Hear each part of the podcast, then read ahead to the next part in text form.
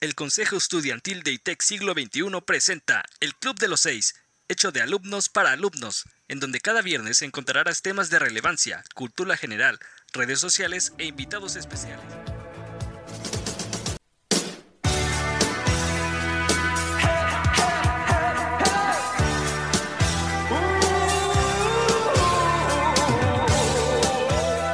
Todos, ¿qué tal? Eh, bienvenidos a, este el segundo episodio del podcast de Oficiales del Club de los Seis. ¿Cómo les pareció? ¿Qué les pareció el podcast anterior?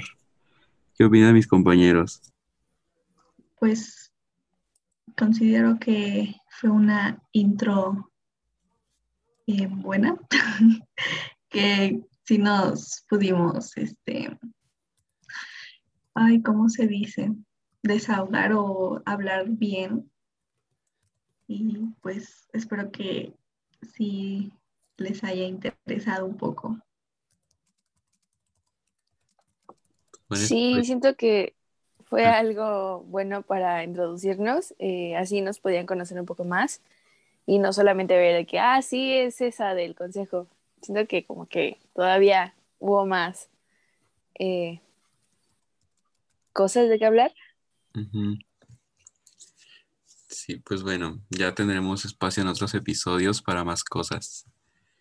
Em, pues bueno, siguiendo con, con nuestros objetivos y, contenido que tenemos planeado para este podcast, tenemos el día de hoy a, a un invitado muy especial. Em, es profesor del instituto, psicólogo de profesión, al profe Víctor. Hola chicos, buenos días, ¿cómo están?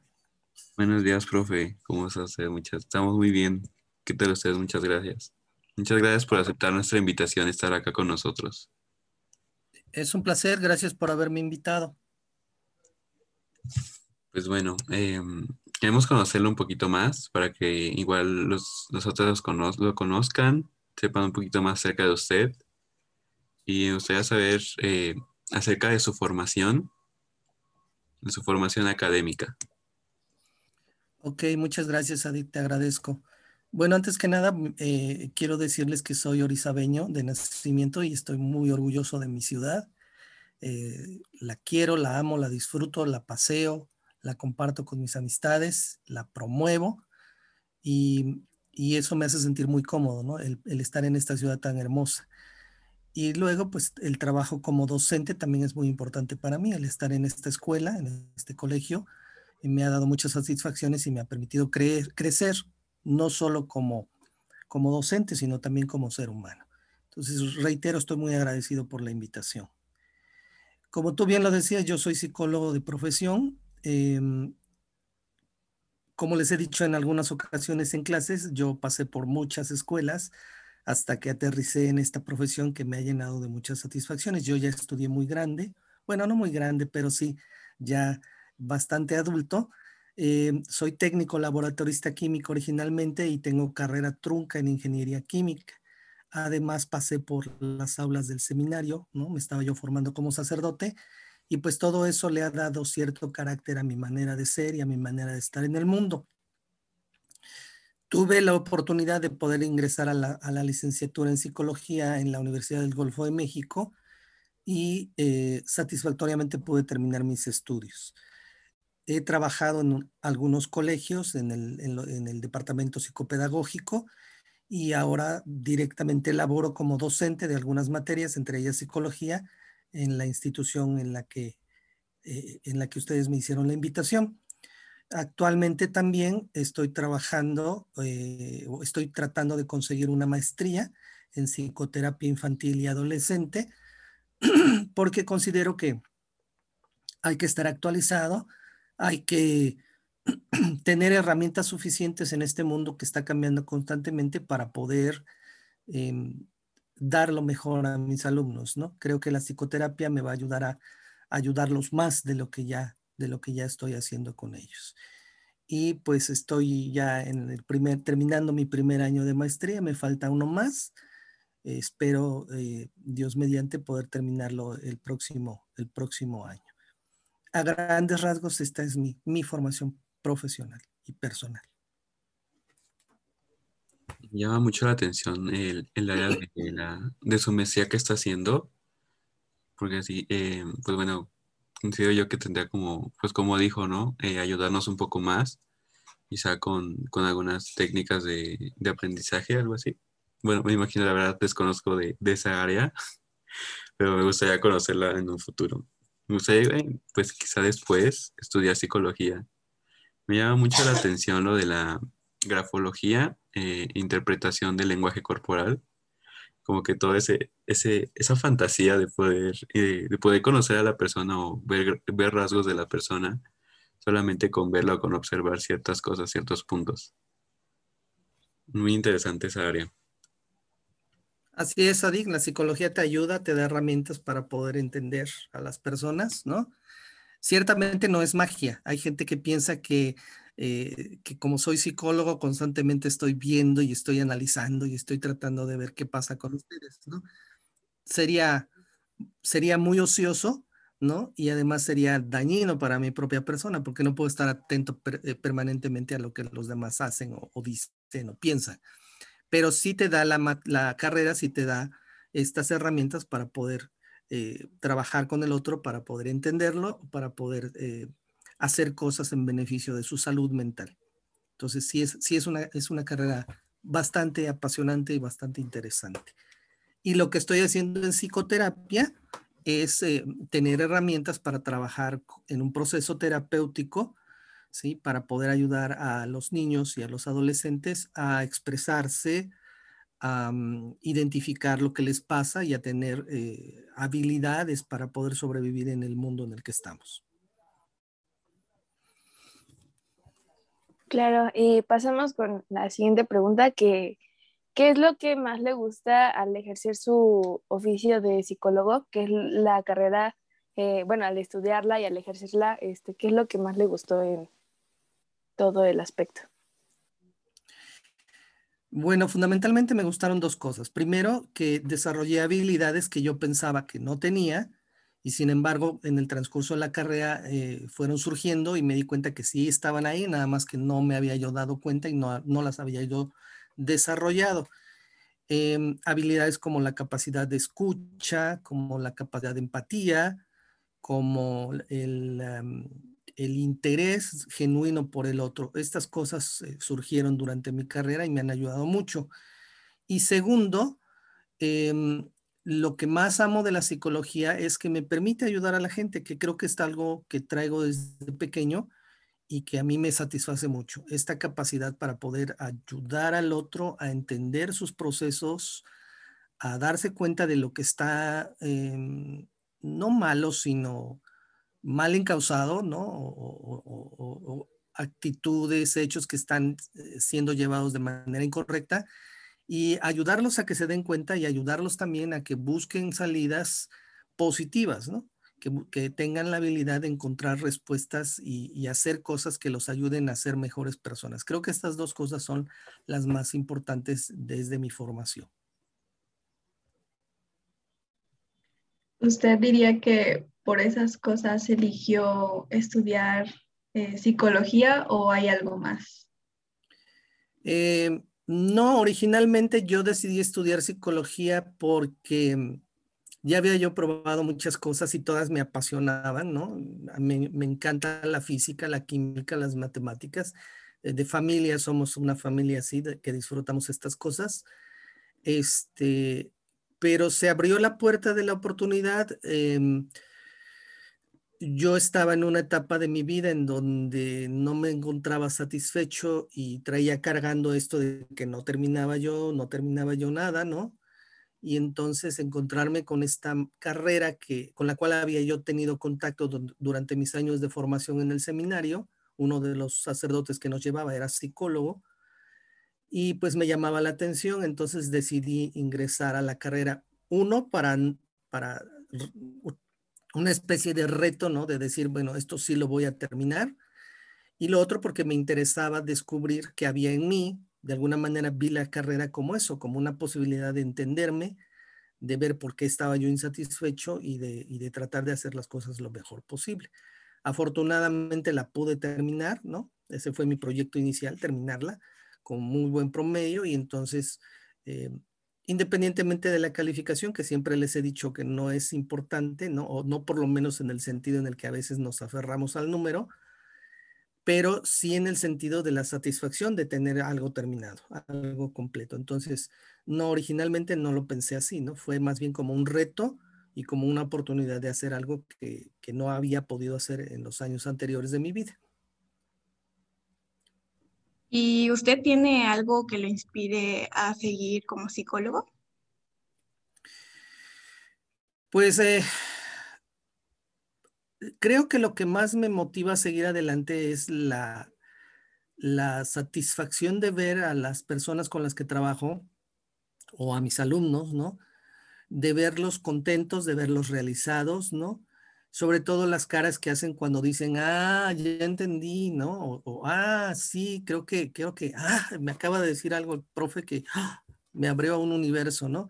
Creo que esas expresiones a mí me llenan mucho el trabajar con jóvenes, ¿no? Con niños, a mí me, revitaliza, me hace sentir joven permanentemente, que ya no lo estoy, pero, pero me hace sentir muy joven y entonces este, creo que esto es lo más motivante para mí, la satisfacción de poder ayudar y de ver las respuestas de las personas a las que ayudo. Eso por un lado. Y por el otro, eh, yo decidí entrar a la maestría porque, como se los he contado en varias ocasiones en clase, tengo un sobrino especial, ¿no?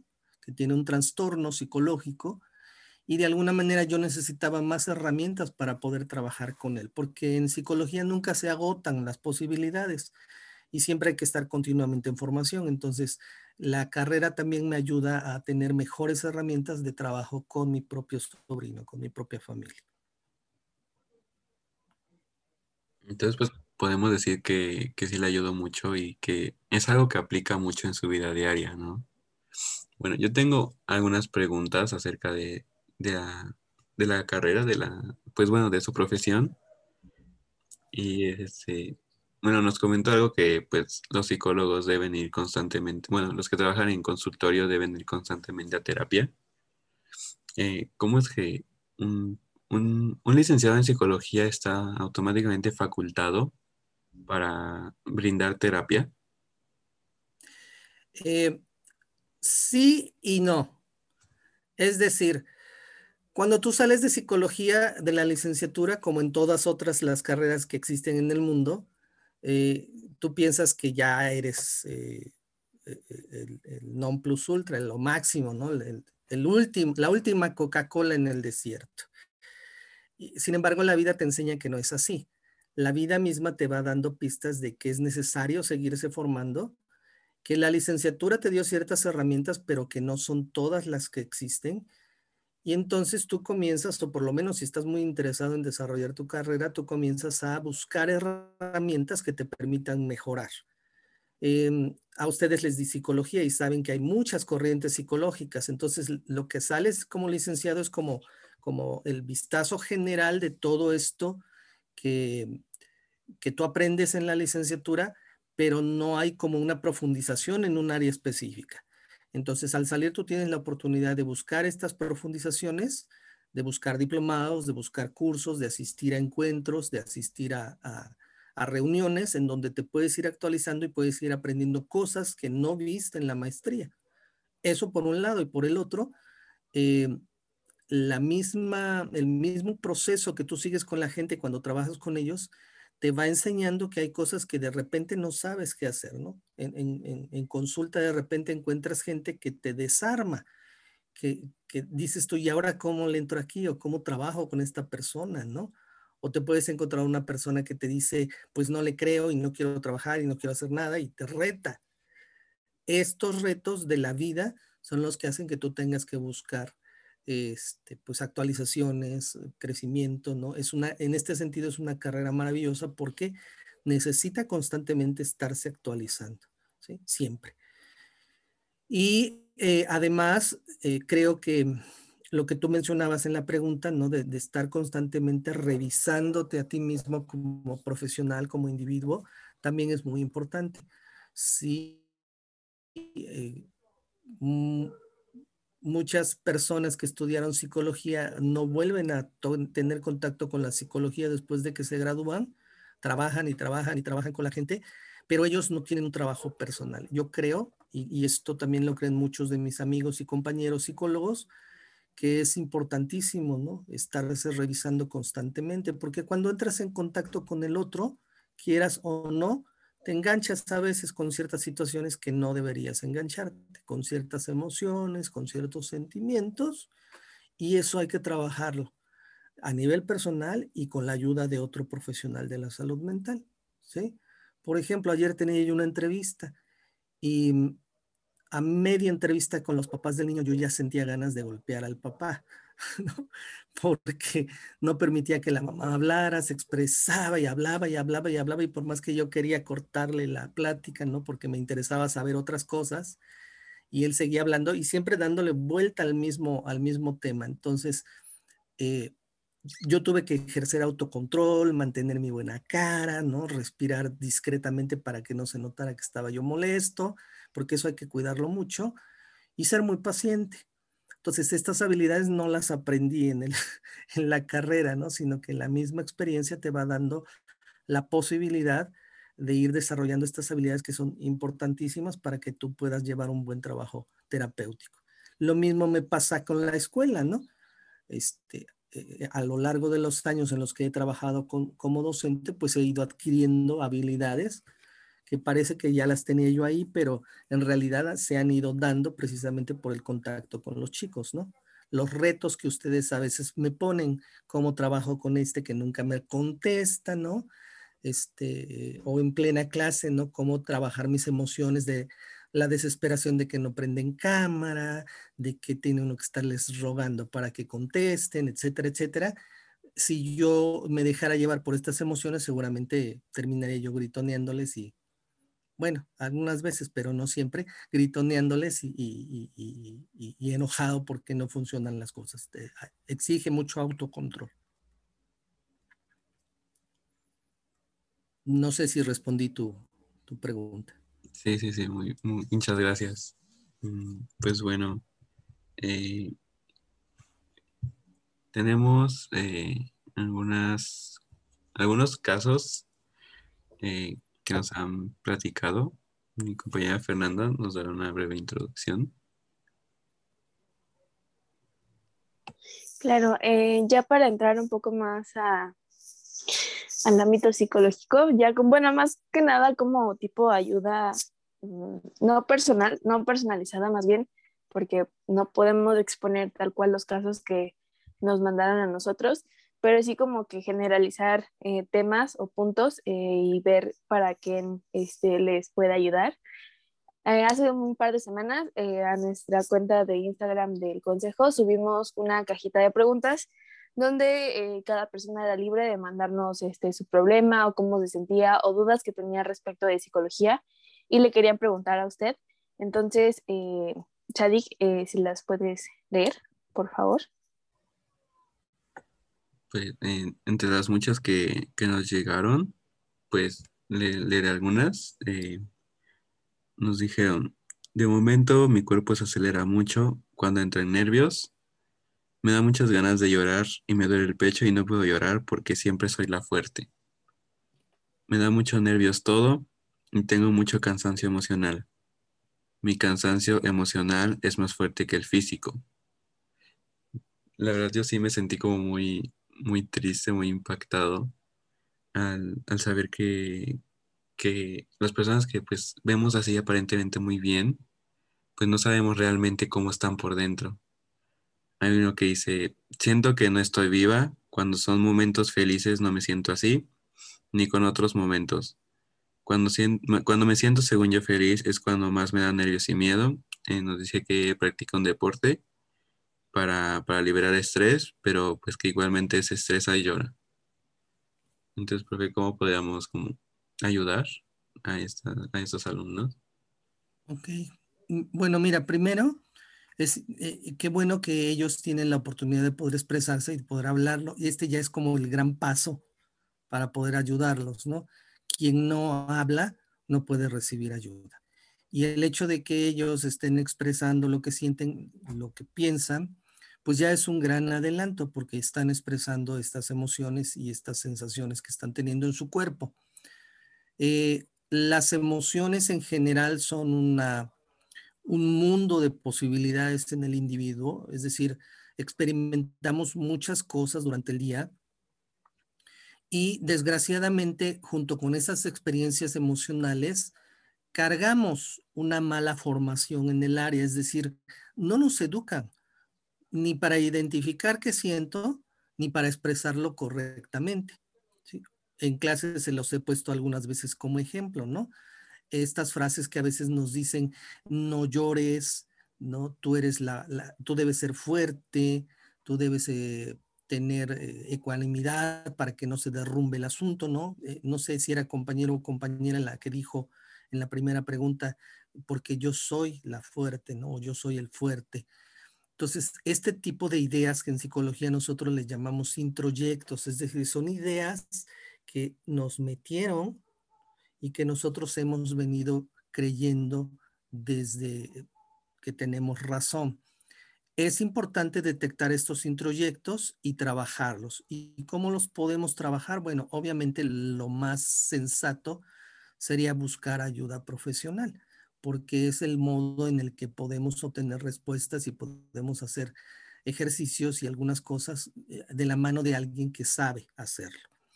Pero a nivel personal, aquí lo importante es, eh, como consejo diría yo para estos, estos compañeros o estas personitas que están comentando, yo diría que lo primero que hay que hacer es eh, seguir teniendo contacto con estas emociones, es decir, ya lo estoy sintiendo, ya identifico dónde lo siento, ¿sí? en el estómago, en la cabeza, detrás de los ojos, en la espalda, ¿no? Algunas personas dicen, me siento tan cansado que siento como si estuviera cargando, ¿no? Una losa encima y me duele la parte de atrás del cuello. Entonces, ya identificar dónde te está doliendo, eso es importantísimo. Lo segundo que podrían hacer es aprender a respirar. Nosotros normalmente respiramos y cuando uno les dice respiren profundamente, uno levanta los hombros, ¿no? Y, infla el pecho. Y esa es una respiración incorrecta. Tenemos que aprender a respirar profundamente. No sé si han visto ustedes a los bebés cuando los acuestan en la cama. Bueno, cuando están acostaditos. Y ellos respiran. ¿Y qué pasa con su pancita? Sube y baja sube y baja. No están inflando ni el pecho ni los hombros, están inflando la pancita. Esa es una respiración profunda. Entonces yo les recomendaría a tus compañeritos que comenzaran a hacer estos ejercicios de respiración profunda, que se recuesten en una cama o en el piso, ¿no? Y que traten de hacer esta experiencia de llenarse de aire, pero viendo cómo su estómago se infla. ¿A qué me va a ayudar esto? Bueno, me va a ayudar a oxigenar adecuadamente mi cerebro, uno, y dos, me va a ayudar a ir disminuyendo esta sensación de opresión, ir disminuyendo esta sensación de angustia, ir disminuyendo esta sensación de, pues incluso de persecución, ¿no? Eh, y tres, bueno, no sé si me expliqué con esto del ejercicio, espero que sí. Y tres, lo que tienen que hacer también es buscar a alguien que les ayude como si fuera un ancla. Cuando un barco está a punto de, navegar por aguas tempestuosas, bueno, se ancla para poder tener una mejor este, sostenibilidad en el agua. Entonces, yo les recomendaría que busquen a alguien de confianza, ¿no? Alguien cercano con el que puedan hablar cuando se sienten así. Puede ser papá, puede ser mamá, pero a veces no tenemos este acceso a ellos, ¿no? O no nos entienden, o no nos escuchan, o no tienen ganas de estar ahí. Pero puede ser alguien que me ayude. Obviamente tiene que ser alguien con cierto crecimiento personal, ¿no? Un amigo, un amigo que, que me pueda ayudar, pero obviamente tengo que elegir quién. No le puedo confiar mis cosas a alguien que está peor que yo. ¿Sí? No puedo. Tengo que buscar a alguien que yo sepa que está estable, que, me va a escuchar, que no me va a juzgar sobre todo, porque a veces en la edad en la que ustedes están, sienten que el mundo los juzga constantemente. Entonces, alguien que no me juzgue. Y en ese sentido, entonces, con estas tres cosas, ¿no?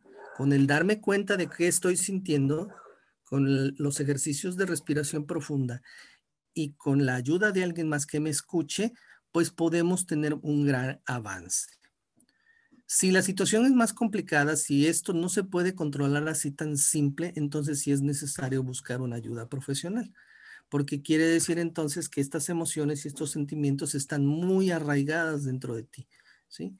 O que se está generando alguna cuestión de ansiedad, ¿sí? O de depresión, y entonces sí es necesario buscar ayuda profesional, tanto a nivel médico como a nivel psicológico. Nos preguntaron también acerca de cómo dejar de procrastinar y cómo organizarse. Ok, la, procrastinación es algo fatal para el ser humano, ¿no? Y de hecho todos en algún momento de nuestra vida lo experimentamos. Em, esta tendencia, ¿no? A, ¿no? a dejar las cosas para después, a no trabajarlas en el momento indicado, a ir dejando que pase el tiempo, que pase el tiempo, que pase el tiempo, a ver si se resuelven solitas, es fatal para el desarrollo de la persona, ¿sí? Porque nos enseña que todo hay que dejarlo a, a que el tiempo lo resuelva y eso no se debe hacer. Obviamente, si tú tienes esta tendencia o esta manera de reaccionar frente al mundo, dejándolo todo para después o evitando el compromiso con el trabajo, pues a largo plazo te va a afectar porque te va a afectar en el trabajo, te va a afectar en la escuela, ¿no? Te va a afectar en tu vida familiar, ¿no? Imagínense un padre de familia que tiene que llevar el dinero a casa y dice luego, ay, no, ahorita no tengo ganas, a ver si el jefe me da chance y me paga aunque no vaya yo al trabajar. No es posible estar así. Entonces, lo primero que hay que hacer con, estos, con este fenómeno de la procrastinación es em, revisar de dónde viene, ¿sí? Revisar de dónde viene. Normalmente uno eh, evita hacer ciertas cosas porque inconscientemente te recuerdan algo que no te agrada, ¿sí? Puede ser que a lo mejor, eh, eh, un caso hipotético, yo llego a la escuela a trabajar y resulta que me regañan porque hice algo o no, he hecho algo que tenía que hacer. Y yo no me he dado cuenta que me molesta que me regañen porque inconscientemente me regreso a mi pasado infantil y había una persona en mi pasado que constantemente me estaba regañando por eso. Entonces, cuando mi jefe o mi jefa me llaman la atención, yo regreso a ese punto del pasado y digo, ay, no, esta persona ya me tiene hasta el queque y no quiero hacerlo. Obviamente no lo digo de manera consciente, que ese es el problema de la procrastinación, no tenemos conciencia de que ahí está. Y entonces yo me regreso a eso y digo, a, nivel inconsciente digo, no, no lo voy a hacer. Pero a nivel consciente ni siquiera me doy cuenta que tomé esa decisión. Entonces es importante revisar qué está pasando ahí, por qué evito la actividad, por qué no la puedo terminar. Em, ¿Qué hay en, mi, saco de recuerdos que está haciendo que yo no avance en ese sentido? Porque sucede que la procrastinación no es general, es decir, yo no estoy así en todos los aspectos de mi vida, solo en algunas áreas es donde se presenta, se presenta este fenómeno, ¿no? Puede ser en el ámbito escolar, puede ser en el ámbito familiar, puede ser en el ámbito laboral, pero en el resto de mi vida funciono bien, funciono bien. Y seguramente esto es lo que le está pasando a sus compañeros por lo que entiendo de la pregunta, seguramente su procrastinación tiene que ver en la línea de la, de la escuela, ¿no? De las tareas, de los trabajos, de los compromisos escolares.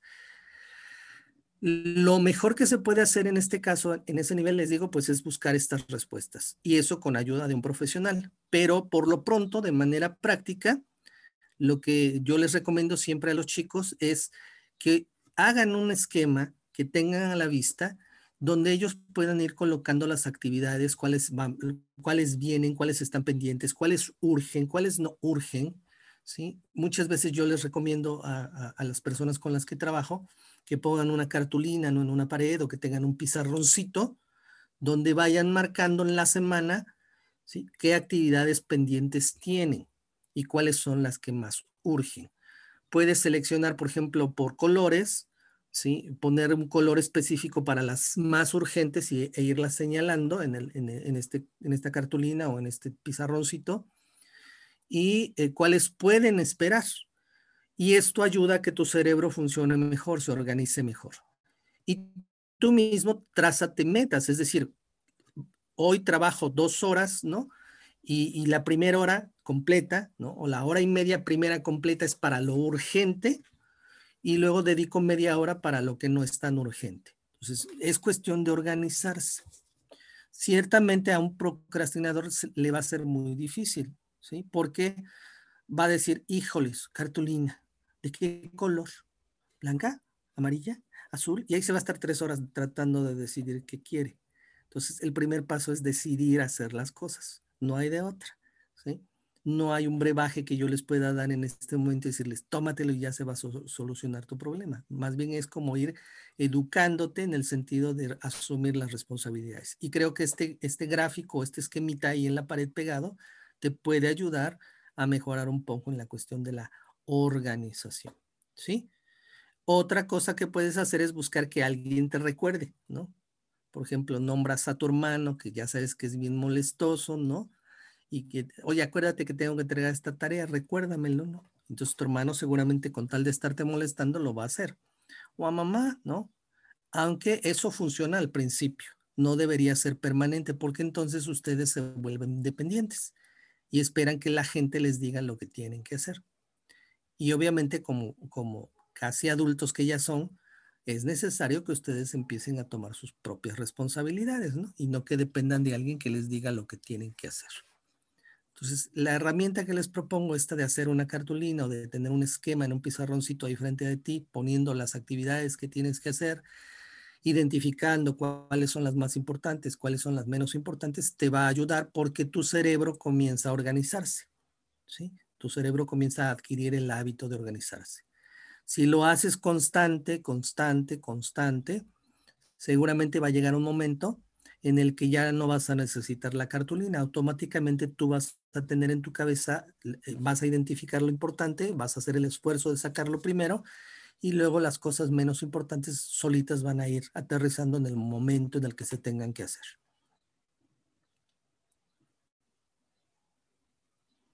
Mm, ¿Usted qué tips daría para poder controlar la ansiedad?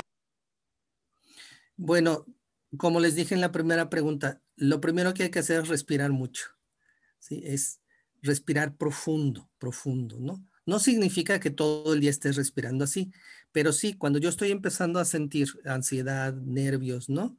Detenerme, no importa dónde estés, tú te detienes. Si es a mitad de la calle, bueno, no se vayan a parar en, en el paso de los vehículos, ¿no? Pero sí en la banquetita, te detienes y respiras profundamente, ¿sí? Dos, a veces uno se siente tan ansioso que siente que se va a caer o que se marea, ¿no? O que, o que siente que el piso se abre. Entonces, recárgate sobre algo, recárgate sobre una pared, siente el contacto de la pared sobre tu espalda y trata de que la espalda te transmita seguridad, te transmita, perdón, que la pared te transmita solidez, ¿de acuerdo? Mientras estás respirando, yo me estoy apoyando en la pared y esto me ayuda a sentirme seguro. Eh, tercero, y parece mentira, pero es importantísimo, hidrátense, tomen agua. A veces mi cerebro no funciona bien porque no tiene suficiente agua. Entonces hay que tomar constantemente agua. Hay que tomar agua antes de estudiar, hay que tomar mucha agua antes de organizar tus, tus tareas en este cuadrito que les dije, porque eso va a ayudar a que tu cerebro funcione mejor. Entonces estas dos cosas son importantísimas. Eh, tercero, busca ayuda, ya sea a nivel profesional o ya sea con alguien que te dé seguridad, ¿no? Necesitamos, en, en el área donde yo estoy, en la maestría que estoy desarrollando, le llamamos a esto un cielo seguro, es decir, un ambiente que yo me sienta cómodo, que me sienta confiable, que sienta que tengo la seguridad para moverme y que no me sienta yo amenazado. Entonces ahí puede entrar esta persona que hay que buscar para que me apoye en esos momentos. Y por último, es importante eh, establecer algo que nosotros llamamos red de apoyo. Es decir, yo debo tener un grupo de personas a mi alrededor que saben lo que estoy viviendo, que saben lo que estoy sintiendo y comunicarles mis emociones y mis sentimientos y mis miedos en el momento en que, en que los estoy sintiendo. En este sentido, qué bueno que tengan este podcast porque les permite ¿sí? es empezar a tejer esta red de apoyo entre ustedes y entre los compañeritos que vienen en cuarto y, en, y los, los de nuevo ingreso, que van a tener esta red, ¿no? En donde se pueden ayudar, en donde pueden hablar, en donde pueden encontrar respuestas este, y no sentirse atacados, no sentirse agredidos, no sentirse no escuchados, sino sentirse cómodos en lo que están haciendo. Entonces, estas cuatro cosas son fundamentales para eh, eh, tratar de disminuir estos ataques de ansiedad o de angustia. Ojo, pudiera ser, y eso también es, es relativamente frecuente, que estas cuatro cosas no te ayuden en tu ansiedad, ¿sí? Porque a lo mejor puede ser que tienes algún proceso físico que está haciendo que tú tengas este tipo de sensaciones. Entonces ahí el quinto paso sería cuando ya es demasiada angustia, cuando ya llegas a un punto en donde te quedas paralizado o inmovilizado porque no sabes para dónde ir, o cuando estas manifestaciones corporales como la taquicardia, el sudor frío son tan intensos, hay que buscar ayuda médica, ¿no? Eh, hay que hacer un examen médico que te que el doctor vea qué es lo que está pasando contigo, que vea si tu química corporal está funcionando adecuadamente y si no, pues entonces hay que medicar y hay que tener eh, estas indicaciones del doctor, ¿no? Porque una angustia, una sensación de miedo eh, profundo pudiera desembocar en una depresión, entonces hay que tener mucho cuidado en eso. Ok, y ya para terminar, eh, nos preguntan que, en qué, hasta qué punto, en qué punto se, puede detectar depresión y cuándo sabemos que es tristeza. Bueno, la depresión y la tristeza están muy relacionadas, ¿no? Porque, digamos, uno de los síntomas eh, o uno de los indicadores más fuertes en cuanto a, en cuanto a, a, manifestaciones depresivas, pues es esta, esta sensación de tristeza, ¿no? De, de, de, de, ver el mundo de un color muy gris, ¿no? Muy oscuro, ¿no? como sin esperanza, como sin, como sin posibilidad de salir adelante o de poder hacer las cosas.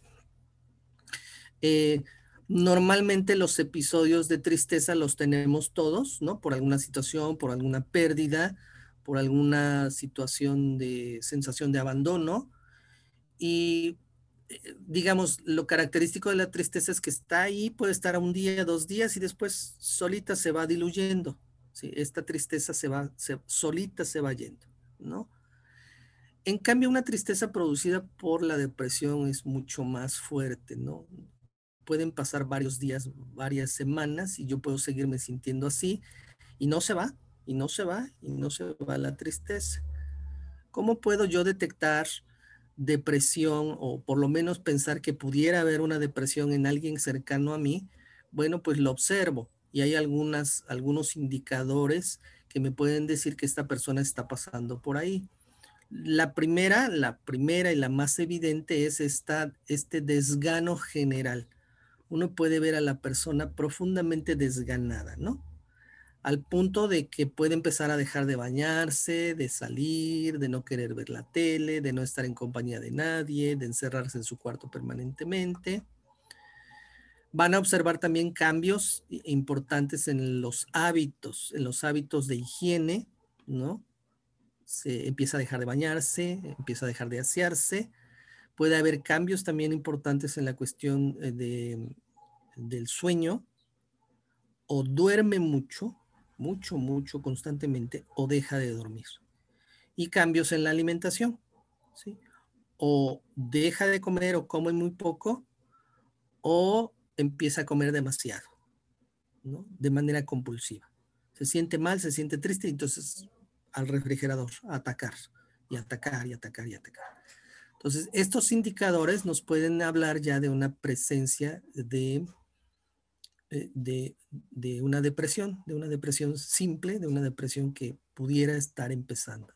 Entonces, estados emocionales tristes, cambios en los hábitos de higiene, de alimentación, de sueño y una apatía generalizada, un estado de desgano generalizado. Vamos al cine, no, vamos acá, no, vamos allá, no, no tengo ganas, no tengo ganas, déjenme en paz.